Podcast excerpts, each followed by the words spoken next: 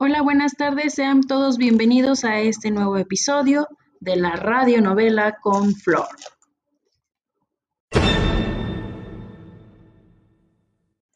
En el capítulo del día de hoy traigo para ustedes la historia de un pequeño perrito muy acorde para llevar a los más pequeños a dormir. Y la historia, querido auditorio, dice así.